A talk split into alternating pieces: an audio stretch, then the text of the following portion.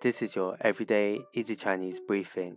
大家好，我是林老师 and in under 5 minutes every weekday, you'll learn a new word and how to use this word correctly in phrases and sentences.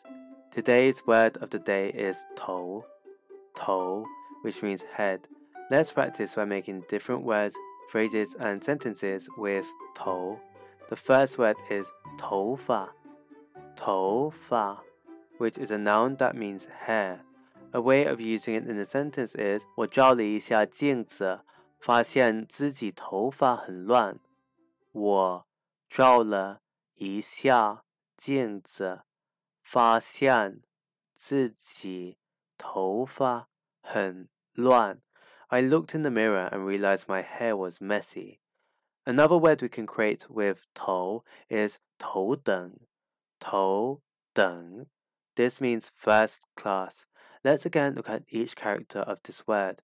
To means head and deng means level. When booking a flight, you may come across a question: 经济舱、公务舱还是头等舱？经济舱、公务舱还是头等舱？Economy class, business class, or first class. Finally, we can create the word 过头 过头, which means to overdo. The 过 here means to pass. A way of using it in a sentence is 别太兴奋过头了。别太兴奋过头了。Don't get too excited. Today we looked at the word 头, which means head, and we created other words using it. These are 头发 hair, 头等 first class, and 过头 to overdo.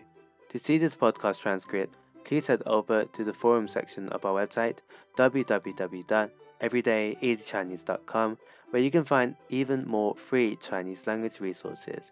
See you again soon for more practice.